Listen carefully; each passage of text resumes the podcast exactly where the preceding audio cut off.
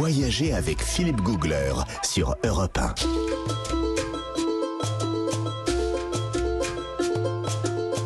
Au Pérou, il existe un train fantastique. Un train qui part de Lima, la capitale, et qui gravit la cordillère des Andes. C'était lors d'un tournage des trains pas comme les autres. Il est 7 heures du matin, je suis installé à bord, avec tout de même une petite appréhension. Je sais qu'en 7 heures de voyage, je vais passer de l'altitude presque zéro, car Lima, la capitale, est au bord de la mer, à 4800 mètres. Un tel dénivelé pour le corps humain, c'est beaucoup en si peu de temps. Bon, les passagers n'ont pas l'air inquiets, ils ont même l'air tranquilles. Le train part, on avance lentement, 40 km/h en moyenne. Mais tout de même, ça grimpe fort. C'est une succession de tunnels, de ponts, de zigzags. On franchit des canyons vertigineux sur des viaducs d'acier. Le parcours est exceptionnel. On traverse des forêts, l'altitude s'élève encore, il y a de moins en moins de végétation. Et je m'attendais à des montagnes acérées, pointues, un peu comme dans nos Alpes, mais pas du tout. Ici, la montagne se fait élevée, mais plutôt ronde, douce et colorée. Il y a du jaune, il y a de l'ocre, du rouge, et dans le lointain, des sommets couverts de neige.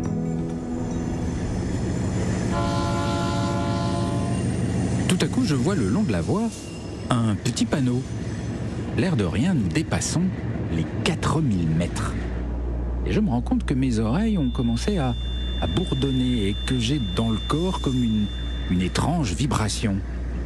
Je regarde un petit peu autour de moi et je vois que certains voyageurs ne se sentent pas très bien. Ils ont comme des nausées, il y en a d'autres qui se sont endormis lourdement. Ils dorment à point fermé, presque de manière exagérée. Bref, il se passe un truc.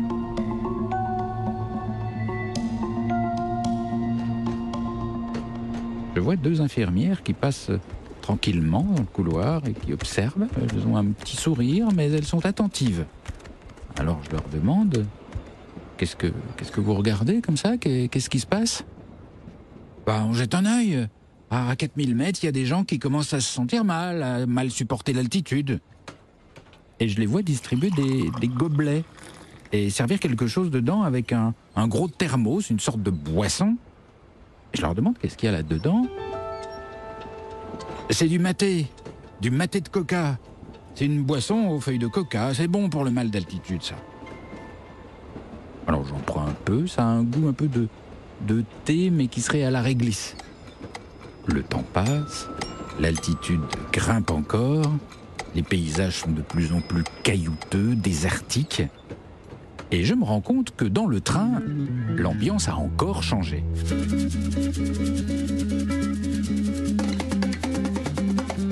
Je suis maintenant en fait assez, assez joyeux, euh, positif. Il y a même des passagers à côté de moi qui sont carrément en train de rire à gorge déployée. On parle haut, fort. L'ambiance devient très très sympathique. On échange, on se déplace pour faire connaissance. Et je me dis que décidément, ce train est vraiment très sympa. Et que finalement, on supporte très bien le mal d'altitude. Les infirmières essaient quand même de nous donner deux, trois conseils. Restez calme, ne vous agitez pas trop, asseyez-vous. Mais elles parlent un peu dans le vide, personne ne les écoute. Arrivé au point le plus haut, le train s'arrête tout à coup. Nous sommes à 4818 mètres. On n'est pas à cette altitude tous les jours, alors tout le monde descend, chacun veut faire une photo. Mais je me rends compte que j'ai un peu de mal à marcher droit. Ça va de travers. Et je comprends. Les effets du mal d'altitude sont bien là. Je suis comme ivre, mais ivre léger, ivre joyeux. Et j'en profite donc, comme tout le monde, pour me faire beaucoup d'amis que je ne reverrai sans doute jamais. Je contemple le paysage, très détendu, heureux comme un pape. Et je me dis que c'est sans doute le voyage en train le plus enivrant que j'ai jamais connu.